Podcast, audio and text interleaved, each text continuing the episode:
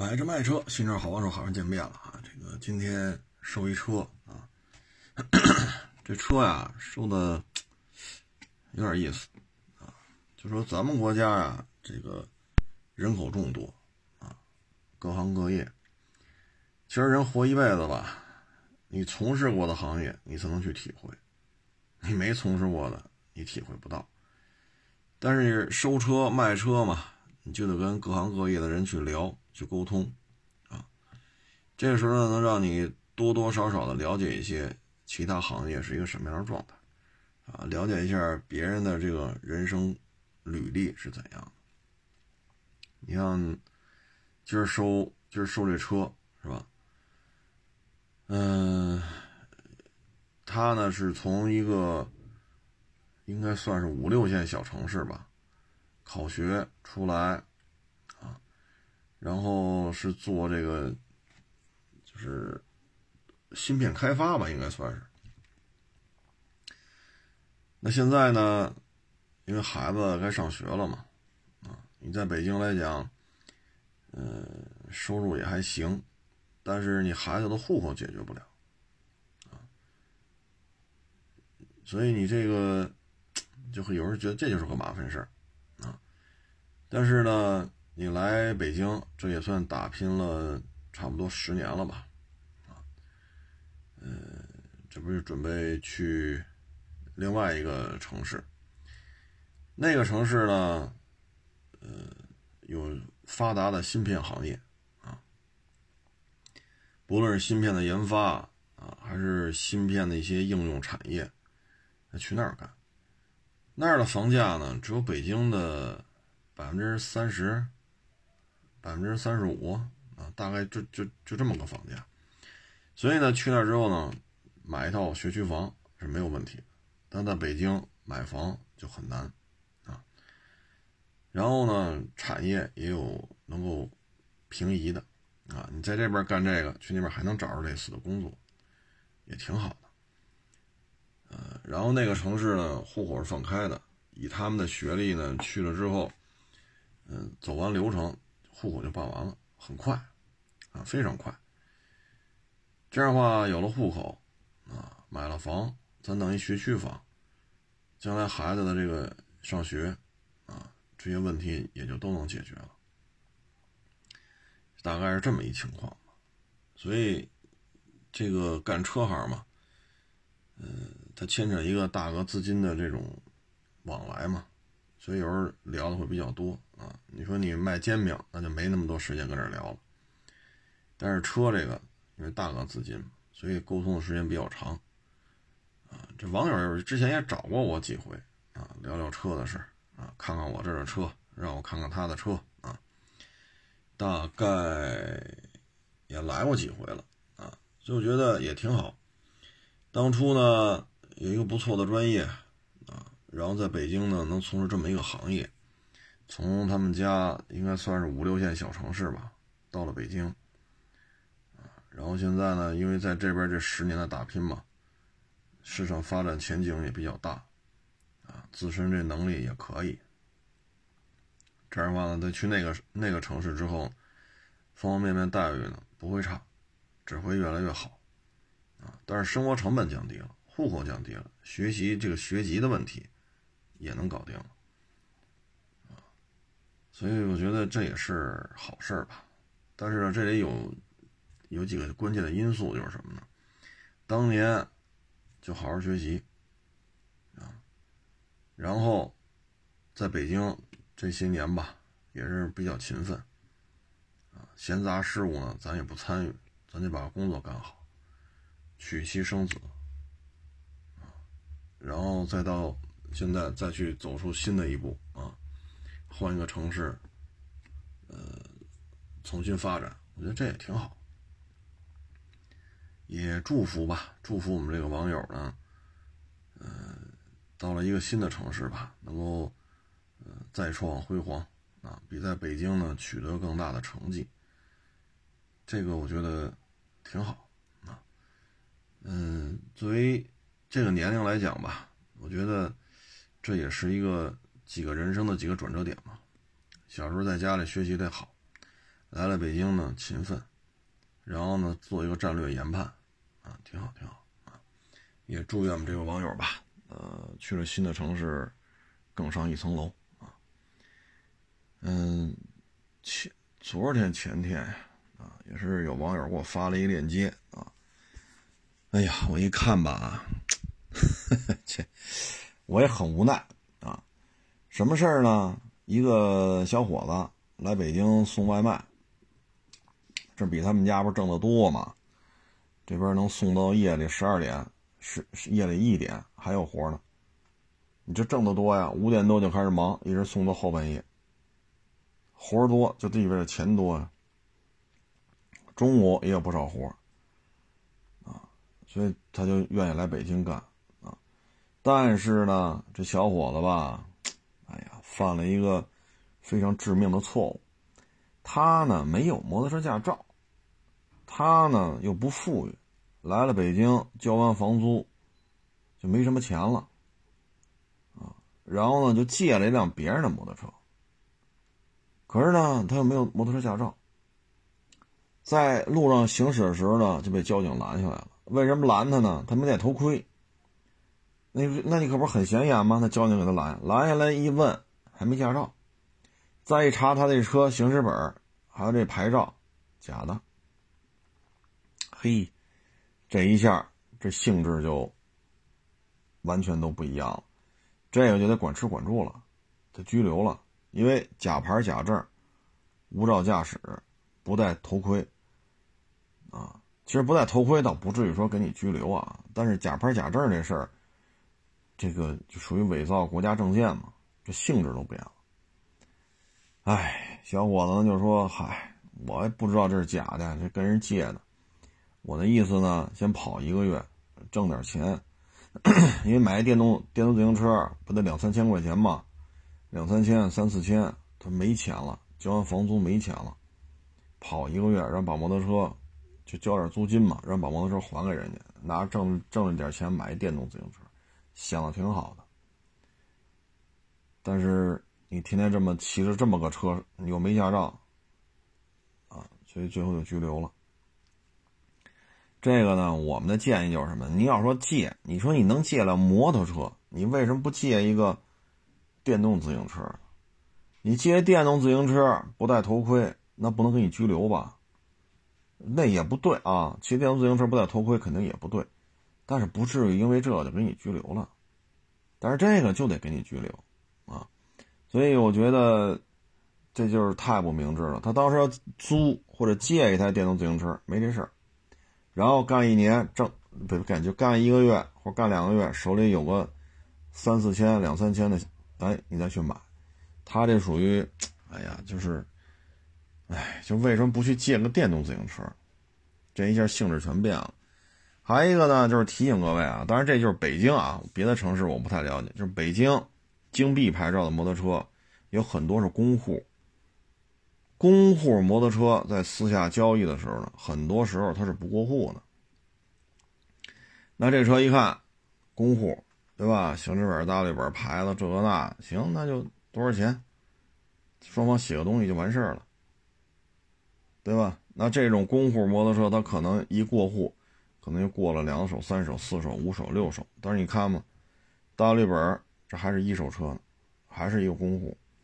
那在这过程当中，我建议各位啊，你要买一个公户，啊，公户的车，你最好是把他这行驶本、大绿本、车牌、车牌子，你最好去交通队，说你不过户，种种原因，公户不过户啊，咱也能理解，是吧？你就非买这过不了户的，种种原因吧，过不了户。其实公户也是可以过户的啊。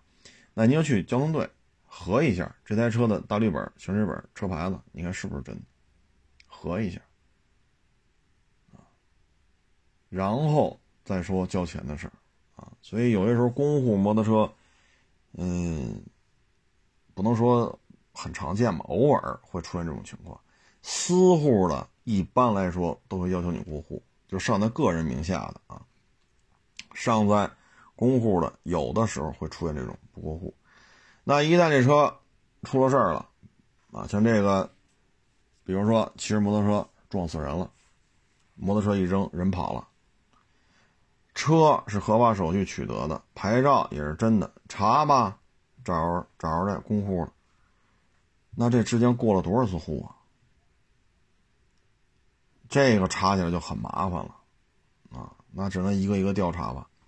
所以各位呢，对于这种不过户的公户车吧，有一思想准备，啊，有一思想准备。第一，你买这所谓的公户公户的摩托车，你看这手续是真是假，包括那铁牌子。那金币这块铁牌子，啊，再一个你得想清楚，这这摩托车在上一任手里有没有过一些这个那个呢？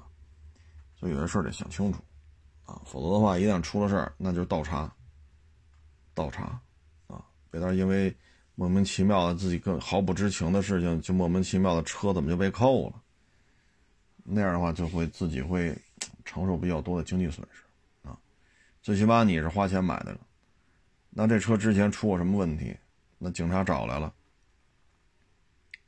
那这车你说，对吧？你花钱买的，你这也说不清楚了。你说花钱买的，这车是你的名吗？不是。那这车全属也不是你的。这就好比你租一个北京小客车指标汽车的啊，然后你花三万、花五十万、花两百万买个车，标主犯了事儿。名下财产要被查封，强行变现，补偿给原告，标主是被告，那这时候法院就找着你了，把你车要扣走，你不干，那肯定不行。法院说了，这大里边行驶本这台车是人家的标主的，跟你有什么关系？你说我一年多少钱租的，然后我这我自己花的钱，说这没用，车今儿必须弄走，你还别跟法官。这个那个，啊，法院人来了，你还跟人这这个那个动手，那你只能会更倒霉，啊，所以各位，这个摩托车不过户，包括汽车租小客车指标，您租一指标，你买车自己开，这些问题都得想清楚，啊，他就有可能会出现这样那样的问题，啊，然后说这个吧，想起今天了。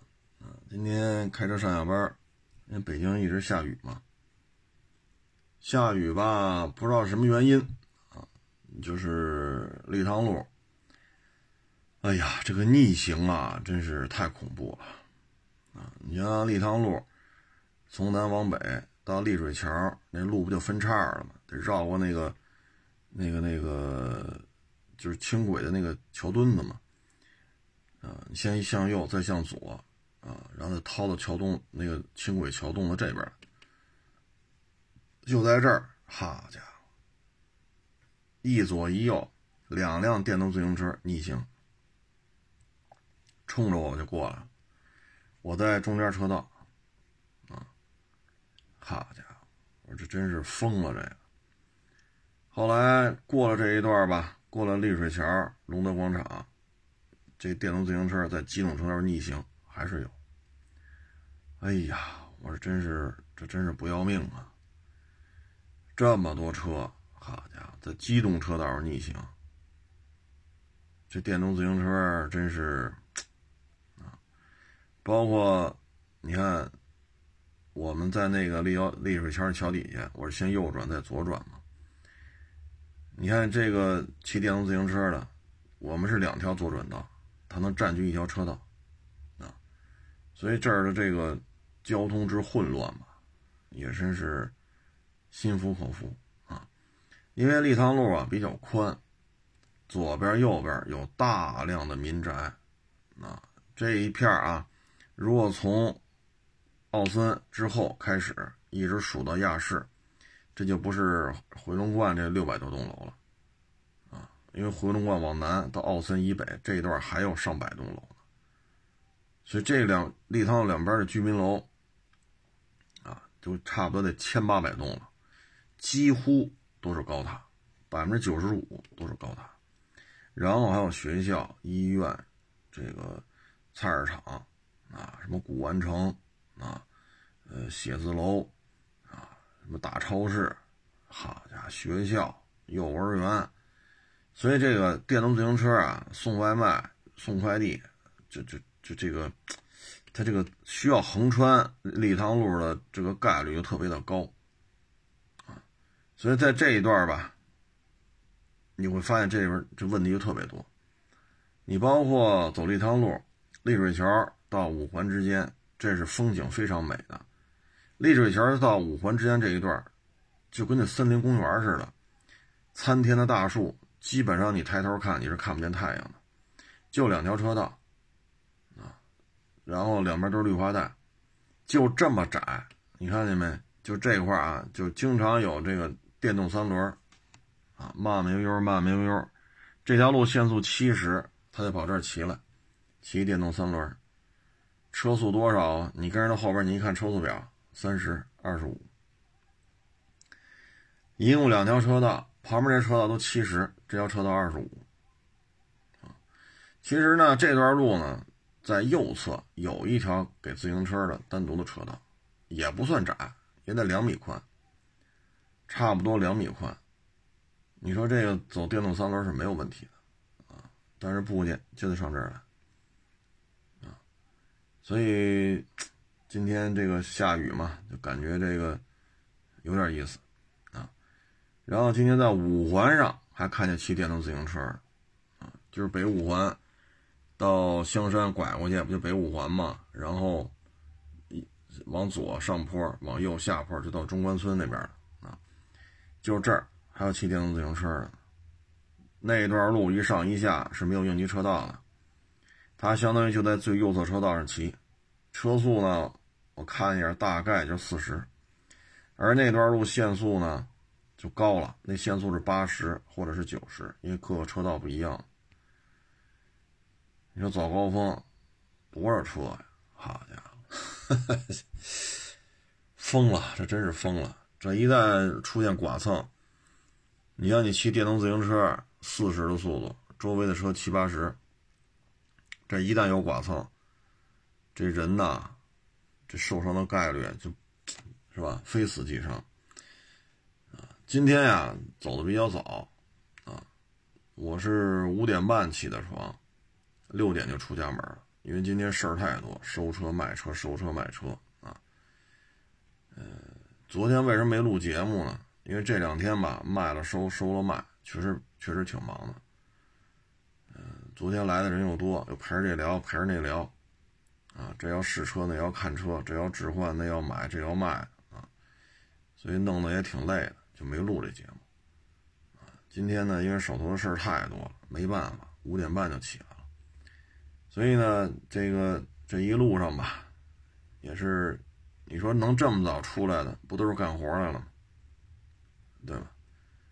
你说大富大贵的人也不会这么早奔命来，所以你说我们是来奔命的。你说这些骑电动自行车的呢，也都是劳苦大众啊。但是在这个过程当中吧，这个安全意识反正是够劲儿啊，够劲儿。哎呀，这已经好久没看见立汤路上有这么多的这个，呃，怎么说呢？嗯，这么多这么多违章的啊，而且这么早啊，可以啊。嗯，这个前两天啊，我看有网友问啊，说这个胶圈啊，说老听我说胶圈胶圈呢。我不知道您吃没吃过油条，啊，油条跟胶圈吧，材质上区别不大啊。油条呢也是这个面食，油炸；胶圈呢也差不多也是，啊，嗯，胶圈呢，你看，你看油条都吃过，油条呢大致是比易拉罐的那个饮料啊，易拉罐饮料瓶比那个稍微细一点，大致就那么个粗细啊。然后抻好了，搁在油锅里炸。胶圈啊比较细，胶圈不是长的，胶圈胶圈它是一个圆圈，炸完是一个圆圈。大概扎完之后吧，你把你的手攥成一个拳头，这胶圈大致就跟你这拳头这么大。胶圈啊没有油条这么粗啊，胶圈呢应该是比咱家那筷子呀粗一点点啊，呃。大致介乎于您的这个小拇指这个这个直径和你大拇指直径之间，啊，大概就这么粗。然后呢，大致就你攥好拳头，就跟你这拳头差不多，成年人的拳头差不多这么大。炸的呢是金黄金黄的，啊，油香，它有那面食预油炸炸制之后，它不有那个油香吗？啊，然后呢，焦圈咸菜、豆汁儿，这焦圈一般是跟豆汁儿配着的。焦圈焦圈呢是嘎巴脆，啊，嘎巴脆，略微呢可能吃多我觉得油有点多，因为是油炸的。这时候让你喝这比较浓稠的豆汁儿。这边浓稠的豆汁儿，这边嘎巴脆的焦圈儿，哎，这口感搭的正合适。然后呢，这个豆汁儿不是偏酸嘛，啊，你可以就点咸菜，啊，遮一下它这个喝多之后这个反酸水的话，你可以焦圈儿往下砸一下，然后呢吃点咸菜解一下，是这么个意思。所以呢，这是三件套：焦圈儿、豆汁儿、咸菜。啊但是你要说拿它当早点吃吧，不太盯时候，啊，一般就是，你像我这儿有几个老北京的网友，岁数都不大啊，都二十多岁，他们就是找我来就是豆浆、焦圈、咸菜，人家一边喝一边吃一边聊，啊，他就是这个。你要真是说上班今儿吃饱了饭干活去，这个焦圈就盯不住了。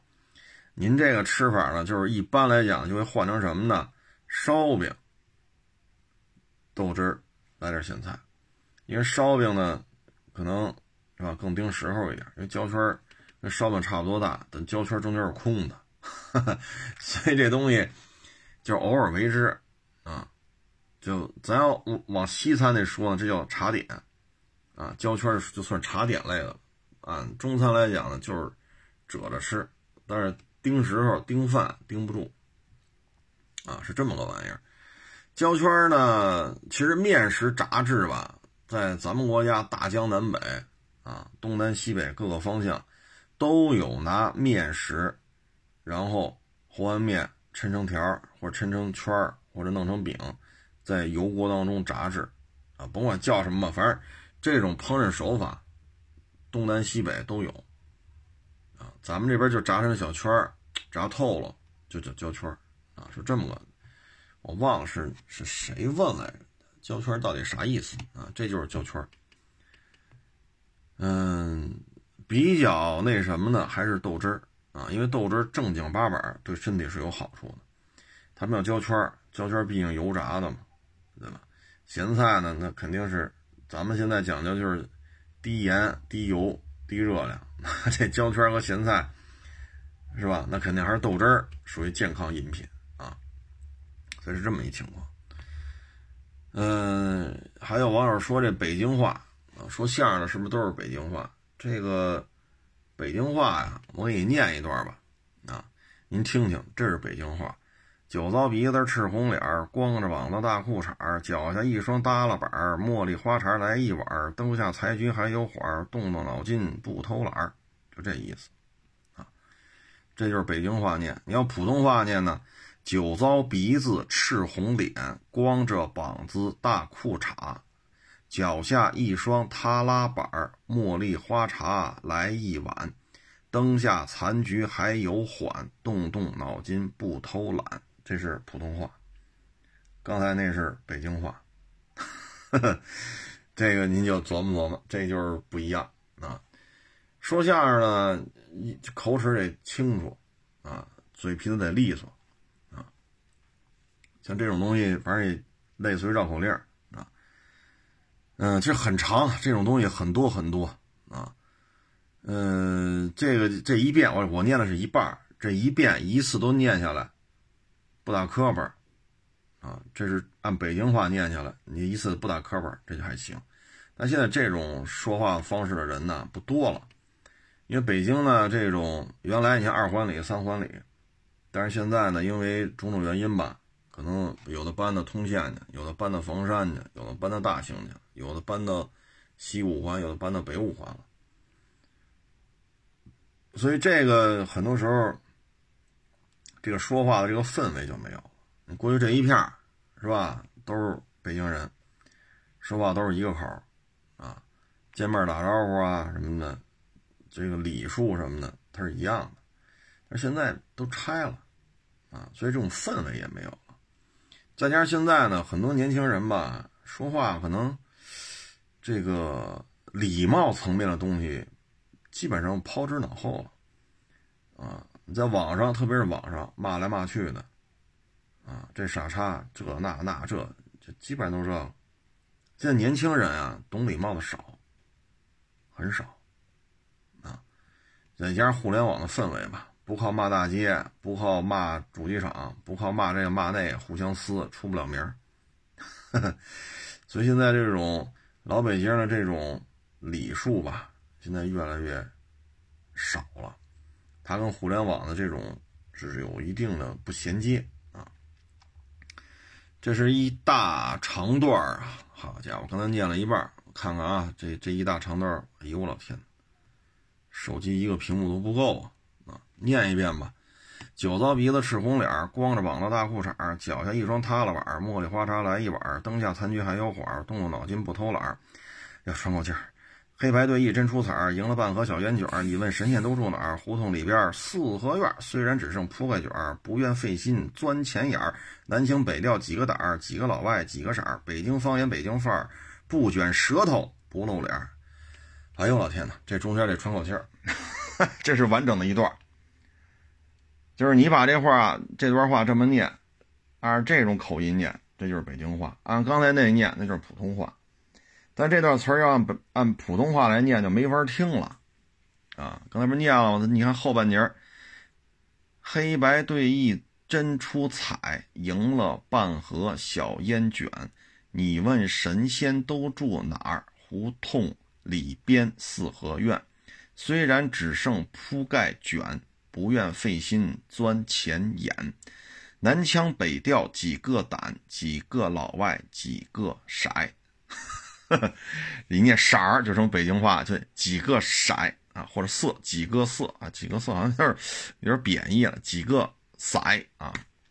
北京方言，北京饭，不卷舌头不露脸啊。你要这么念呢，这话就就差点。但是这确实是普通话啊，所以你要愿意练就练吧。这个，但是你得有氛围啊，有些东西。你平时没有人这么跟你说话，你 语言氛围就没有了。像原来我跟天津的这帮同学聊天，弄得我说话也都是天津口音；我跟东北的同学聊天，说话就是东北口音，啊，说着说着就就学着他们去说。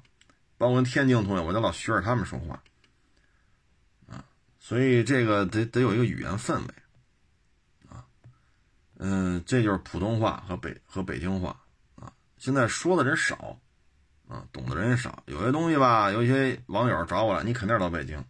我说是，一听你录节目能听出来，啊，什么后脊梁、晚不茬啊，不给面、掉腰子，说这玩意儿要不是北京的，说不出这话啊。所以这就是一些细节，啊，呃，是不是北京的，这个一些细枝末节是能听出来的。嗯，过去的那个北京话吧，儿化音比这更重，啊，呃，你看这有一个，也不知道，我也不知道是哪儿的网友写的啊，胸是胸是炒鸡蛋，这是五个字胸胸脯的胸是是否的是胸是炒鸡蛋，鸡肉炒蛋，念快这么念啊，王点儿，他这么写的？王武景儿四个字王。三横一竖，五五六四五六的五，井水井的井，儿子的儿，王五井儿，翟开念是这么念，王八点王八点王八井说的是王府井啊。所以有时候我为什么就是现在这个短视频平台为什么糟改北京的语言文化和北京的饮食文化，胡说八道啊！你看啊，我我看过一。短视频看完了，我说：“家伙这 莫氏口儿、金顶街儿、古城儿、八角儿啊，金顶街儿、苹果园儿。哎呦我老天哪！我说这石景山地名都这么叫吗？门口、金人街、王市、文阳府、八角、古城。你看过去我们这帮同学都这么都这么说话，到他这儿古城儿、八角儿，好家伙这！我说这咱就别起个这栏目什么老北京什么风俗，哎呦我老天，老北京风俗就这么叫吗？八角儿、古城儿、玉泉路儿，哎呀，哎，你这是 几个意思？这这这这还是老北京？哎，真是这老北京话要这么说啊，真是费舌头这个。什么金顶山儿、莫市口儿啊，衙门口儿，哎呀，真不是这么说的，啊，真不是这么说。嗯，现在呢，为什么说的少了？就没有这氛围啊！你说的太快吧，他也听不懂。你像刚才我说那哪儿火车，哪儿八角，哪儿门口，进进。你就我们这么说都能听懂，哪儿哪儿哪儿哪儿。人家不是北京的，不是生在这儿长在这儿的。你跟他说这门口、京街、八角，他听不出来你要去哪儿所以现在呢，为了交流方便嘛，基本上就是说普通话，但是就是一些只言片语能带出来，一听这就是老北京啊。原来我是录过一期什么呀？说一个一男一女，那女的露着后脊梁，从西五环八大处那会儿骑上来，好家伙！露着大白腿，露着后脊梁，然后后来有一女的又走北五环，是早高峰吧，穿个花大姐是呼哧呼哧的，就这个只都是北京俚语啊，北京俚语，现在这个已经是很淡了啊，很淡了，嗯，反正能沟通就行吧。能能沟通就行，啊，北京呢，你说餐饮文化吧，也谈不上啊，因为北京这个，你像大清朝那呼啦一来啊，包括后来的满汉全席，其实这里边，你听这名字你就听这这跟北京当地的菜系没什么关系，满汉全席这跟北京有什么关系？现在说有点传承的。烤鸭，啊，这算，然后卤煮，啊，然后搭令火烧，但是搭令很多地儿它也有，啊，然后你比如说这个刚才说那个焦圈豆汁儿，啊，豌豆黄、艾窝窝，这东西你要说拿它吃席，这可够呛，这个，啊，吃席可不能这么吃。说咱摆一桌，好家伙，一桌豆汁儿，一桌焦圈，那完蛋了。这纯聊天行，当茶点行，当正餐这可不能这么吃。尤其是豆汁儿，没有拿它当正餐吃的啊。所以这个，因为北京你往往前倒倒个几百年，都是这种啊，各种这种你说定都啊，这一波那一波，尤其是满汉全席，你听这名字啊，都是博采众长嘛，才形成这么一道菜系。北京可能叫国脯啊，啊。也就这个什么稻香村那点点心，啊，但是现在这社会，你说果脯一般不愿意吃，糖分太大。稻香村的点心呢，也是糖分，因为有白糖吧。这你做点心不能不放白糖，啊，有时候再加一些黄油什么的，做点心也离不开黄，所以这个现在吃的也少了。啊，但是大家生活水平也不至于说吃不上肉了，好家伙，见着肉没命啊！现在是。现在都能不吃肉就不吃肉，能吃素吃素，啊，生活水平也好了。所以北京的菜系，什么炒疙瘩，啊，炸芥末墩儿，呃，基本就是这个吧。你说涮羊肉，算北京也不算吧，因为其他地方也有这么吃的，啊，嗯，反正大致这么一情况吧，啊。说这个呢，为什么这么说呢？就是有时候网上吧。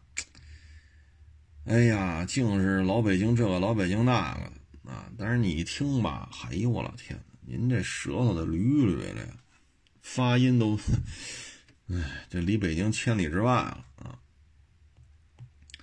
这个呢，还有很多一些怎么说呢，顺口溜吧，啊，跟各位当然这里有时就是骂人了，但是骂人不吐脏字了啊。呃，我看看啊，好家伙，这么老多！没点名，没点姓，没点你妈戴眼镜，结巴磕的赶大车，一赶赶到墨西哥，北京一拐弯要了小酒烟，想报仇想报仇，拿俩土豆砸他俩老头，老头老头玩火球，烫了屁股抹香油，你骂我我低头，你妈生了一窝猴，我活着就应该，你死了没人埋，就这个。星期六晚上开校门，里边出个小美人，红脸蛋，绿嘴唇，头上扣扫尿盆。班主席是我的驴，叫我赶来叫我骑。我们家穷，你们家阔，你们家尿盆一大摞，就这。这这就是纯按北京话来来来说，啊，这就跟，哎呀，就是 网友给我发这链接也挺神啊，但基本上还都念下来，啊，我基本上还都念下来，啊，嗯，很多北京的一些老话吧。茅房啊，刷叶呀，颠家呀，啊，撅尾巴管啊，基本后脊梁啊，啊，举起啊，差了事儿啊，基本这就是老北京的一些方言了。这个呢，要说说的好听吧，你得听这女的说，啊，女的说，尤其是这个口齿伶俐的，啊，但是呢，我看这短视频平台上有这女的说北京话了。首先，她是个北京人，这是没问题啊。土生土长北京，过于做作了，您明白这意思吗？就儿化音儿过了，就为了显得他有懂儿化音，每一个儿化音都加重。我网上有这么一位，我看多了，我觉着，哎呀，有点重，这话说了，就是发音什么有点重啊。本身就是生活俚语，到他那儿就是儿化音儿到。就着重发音了，这就不大对了啊！小小子儿坐门墩儿，哭着喊着要媳妇儿，要媳妇儿干嘛呀？点灯说话，吹灯就伴儿早晨起来梳小辫儿。哎呦老天呐！我说这是诗朗诵啊，这不是北京话呀！所以我觉得这这。这北京语言文化，这这你弄个，哎呀，一儿歌呀，顺口溜啊，有些是骂大街的东西，弄得跟诗朗诵似的，啊，所以说看完他们，我觉得，哎呀，再也不看了，啊，北京的语言文化真不是这么聊的，啊，真不是这么聊的，哎，现在这什么都，这流量来流量去，啊，哎，说什么好呢？啊，反正。听听也行啊，跟诗朗诵似的，正经八百的，没有这么吃的这，不是没有这没有这么说的，你知道吗？嗯，这个我要说北京没有太著名的菜系吧，可能也不合适，因为有的人就是这方面的老前辈啊，人家出了就是京三十六道北京菜啊。我给大家说一下吧，全聚德，啊，这是全聚德烤鸭，然后便宜坊焖炉烤鸭，烤羊肉，焦炒牛肉，涮羊肉，这东来顺，鸿宾楼是红烧牛尾，还有同和居的九转大肠，砂锅居的砂锅白菜，丰泽园的葱烧海参，但这葱烧海参什么的，我老觉得这应该是鲁菜吧，怎么这得放到京菜里边了？啊，烧麦，啊，清炒蟹粉，八羊条，塔啊，这什么？啊，塔斯密，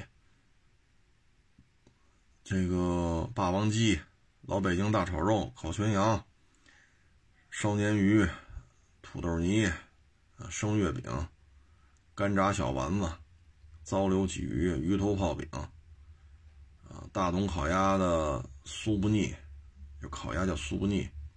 啊肚仁三品，门钉肉饼，茶摊奶茶，杏仁茶，门钉肉饼就是老门框的，爆肚粉其实爆肚挺多的，但现在很难找到说，你得就爆肚粉可能老爷子不知道现在还做不做了。反正现在的爆肚啊，首先这道菜不算便宜啊，因为这个羊肉是吧，这东西。嗯，它本身成本就比较高，然后呢，这个羊肚吧，呃，这个刀工、焯水的火候很有讲究，包括蘸料。但是已经很多年就没吃着正宗的了，啊，这东西应该一瞧一一一你涮完了蘸料一吃，清清爽爽，啊，倍儿脆，嘎嘣嘎嘣的。但是很多时候嚼不动，嚼不烂，你明白意思吗？到最后就嚼不烂了，这东西它就在你嘴里直接滚刀肉了。你说，哎呀，所以这个现在这是一个火候，啊，爆肚就是一火候，啊，呃，有的是牛百叶，有的是鲜羊肚，啊，反正这东西火候是很重要，啊，但是这种老师傅现在很难找到，啊，很难找到。至于这三十六道菜怎么算吧，这东西我也不太好说，因为我现在也不干餐饮。反正好吃就行吧，啊，好吃就行。北京这餐饮吧，你说做大做强做出特色吧，挺难的。因为现在北京啊是一个全国各地的精英都在都在于此，各有各的口味儿啊。你包括这卤煮也是。你包括这豆汁儿也是，他没办法迎合全国各地的人。你包括我，豆汁儿我是愿意喝，但是附近没有卖的。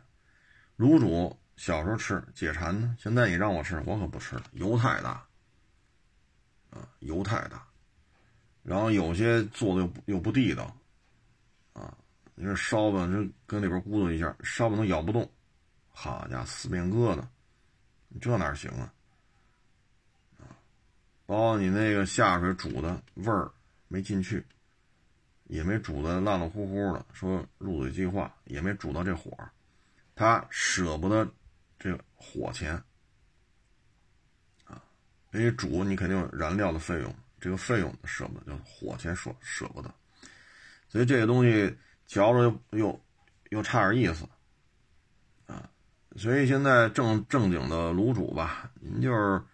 二环附近找找吧，啊，那边还有几家。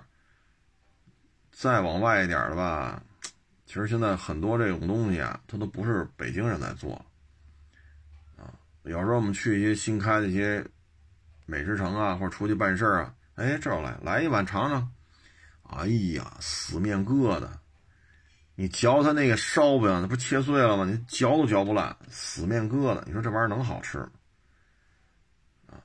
所以现在很多东西也也没有小时候那个味道。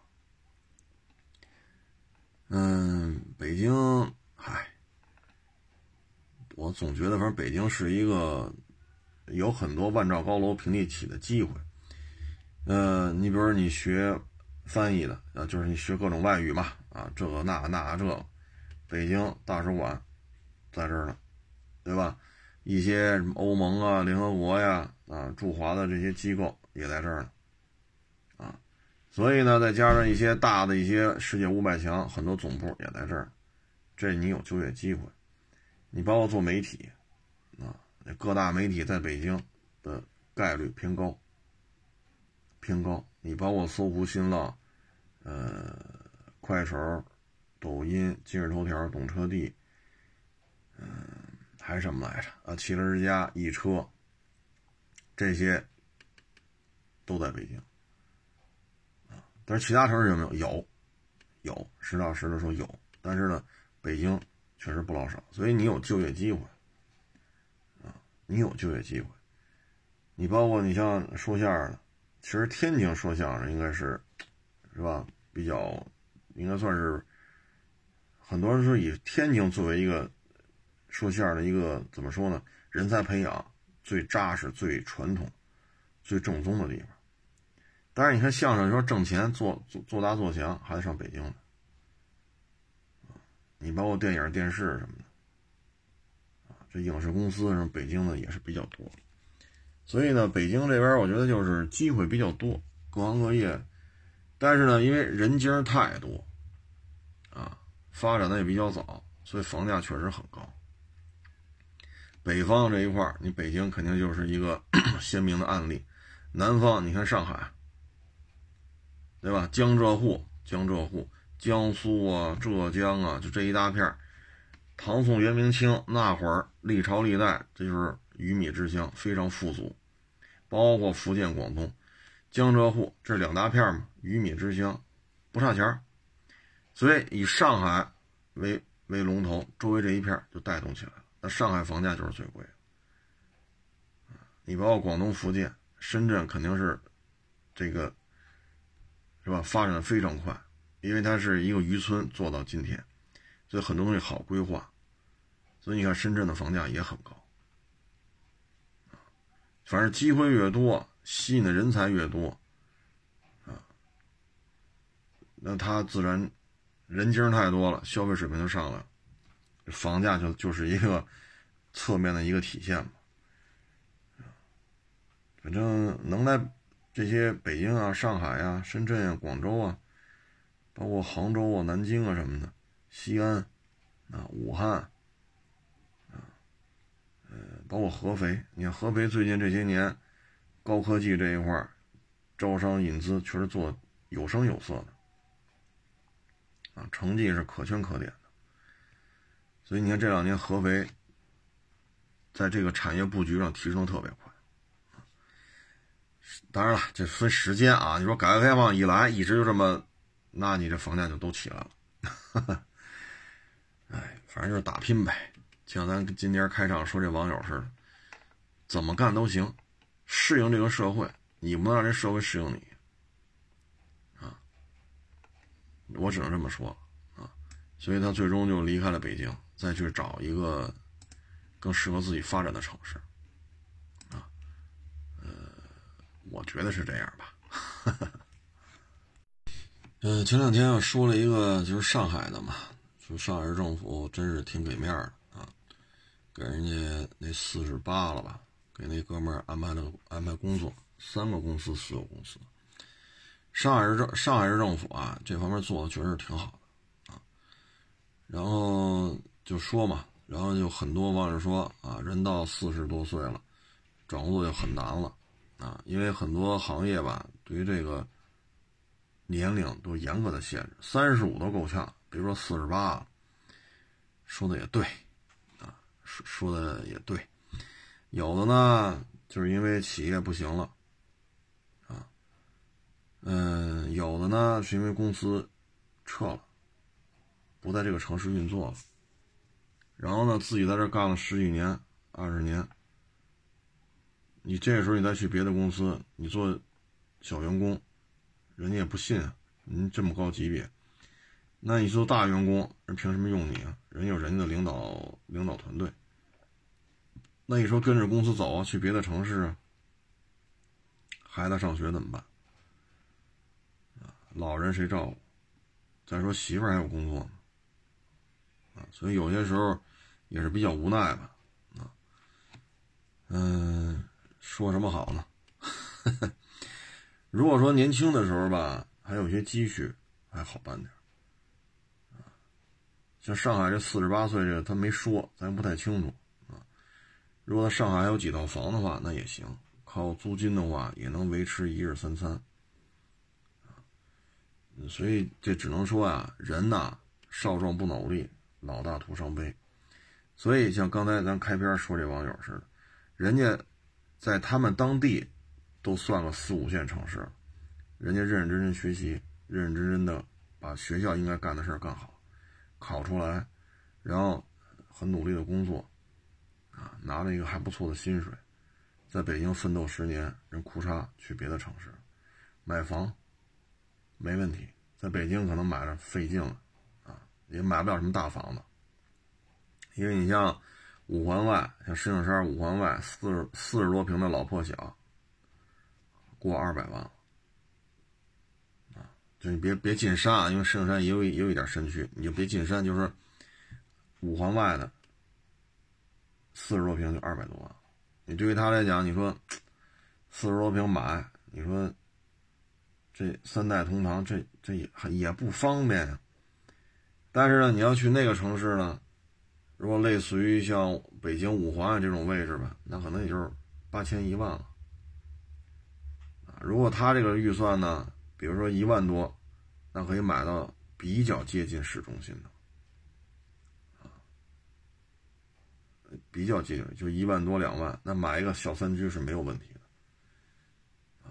这个，所以就是一直得努力，你不能疏忽大意。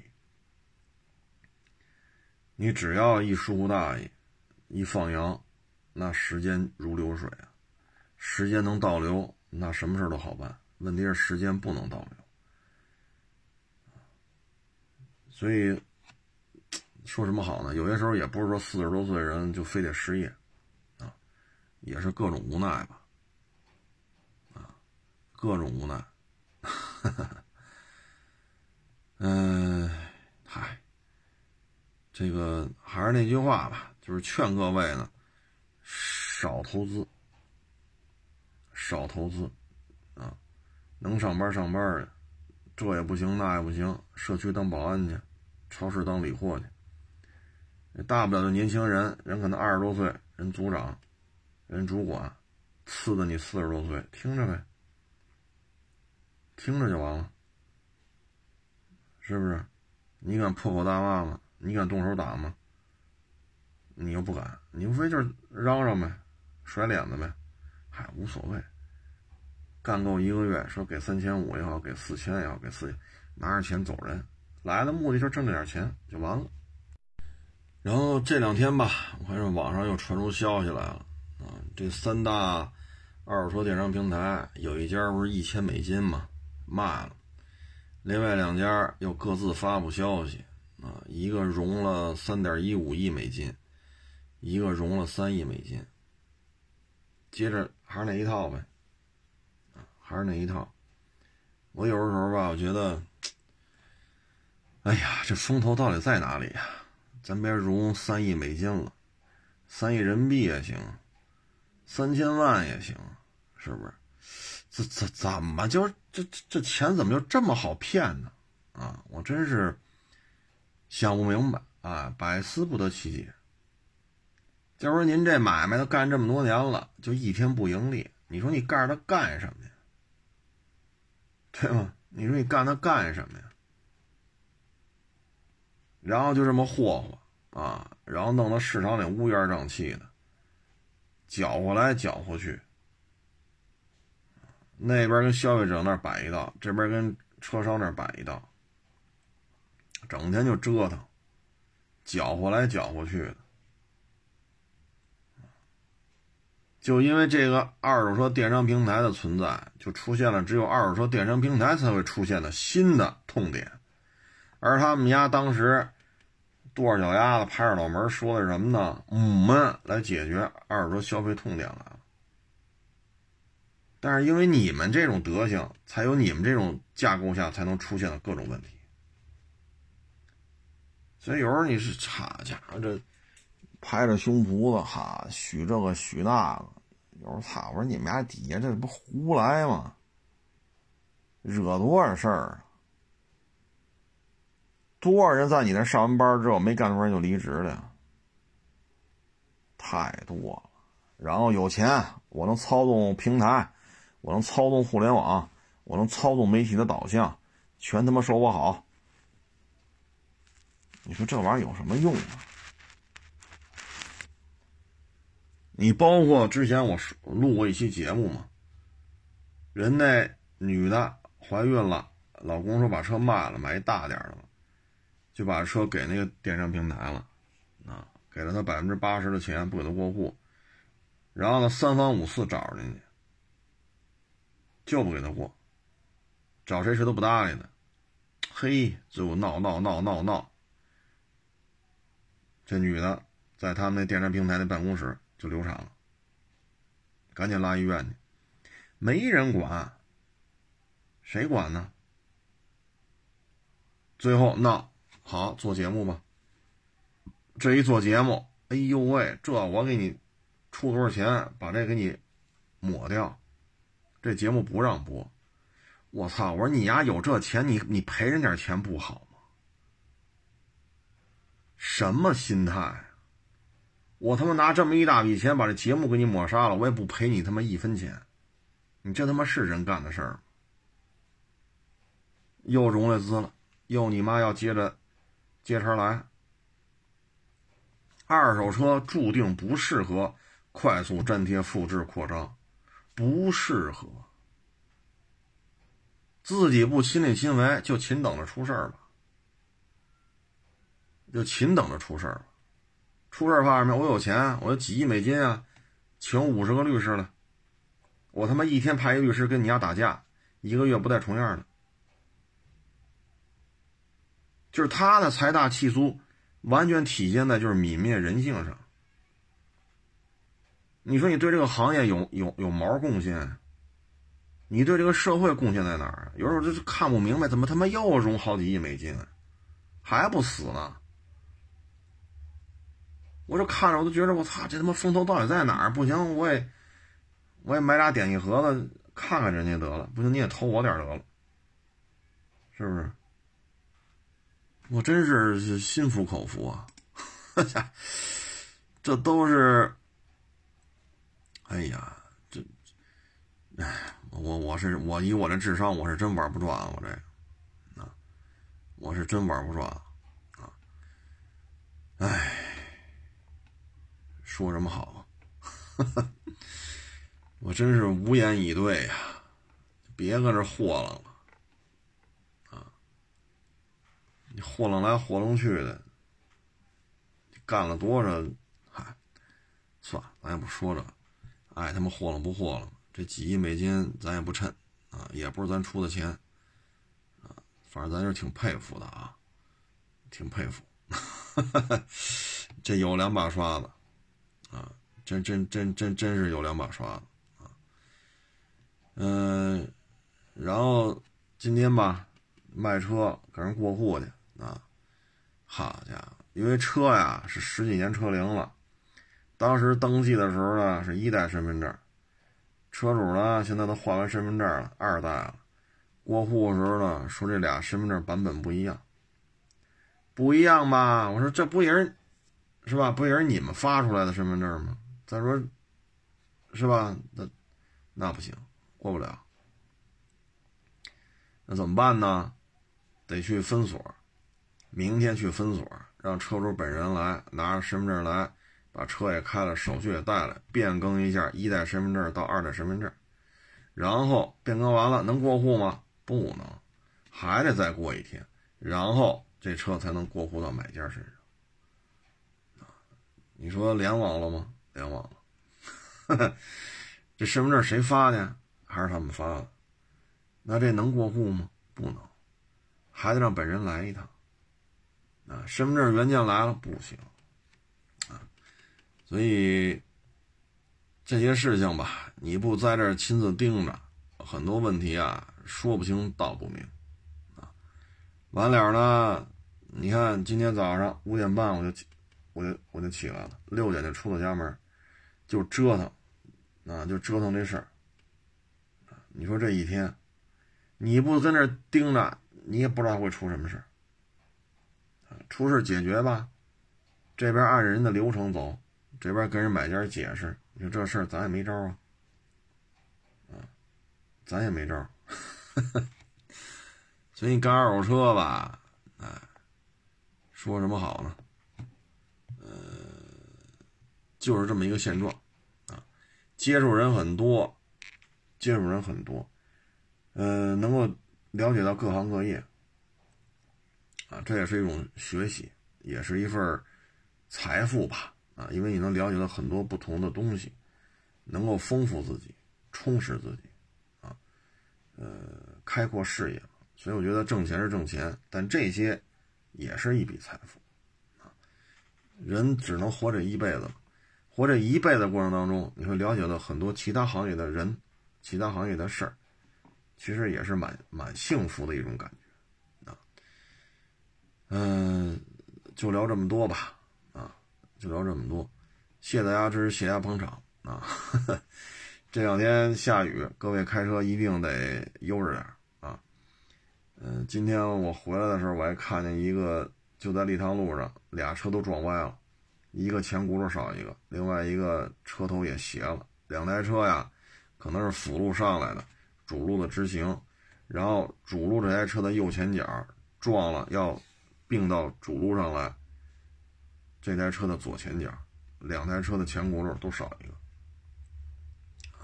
本身雨下的又大，刹车距离肯定是受影响的，视线也受影响，所以各位呢，这一定要注意，啊，呃，怎么说呢？该礼让要礼让，啊，速度都慢一点，否则的话，下这么大雨，哈，库嚓，俩车都少一轱辘，那你这车你去修去吧，一天半天修不好这个，啊，反正注意安全吧。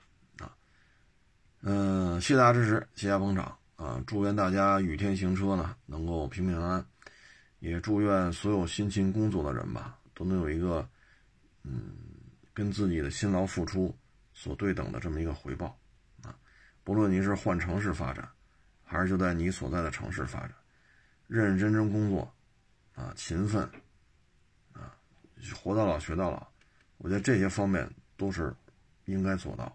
而且你做到了，肯定也不会太差。老天爷嘛，这一辈子总会给你几次机会，机会总给那些有准备的人嘛，是不是？嗯，行了，不多聊了啊！欢迎关注我的新浪微博“海阔试车手”微信账号“海阔试车”。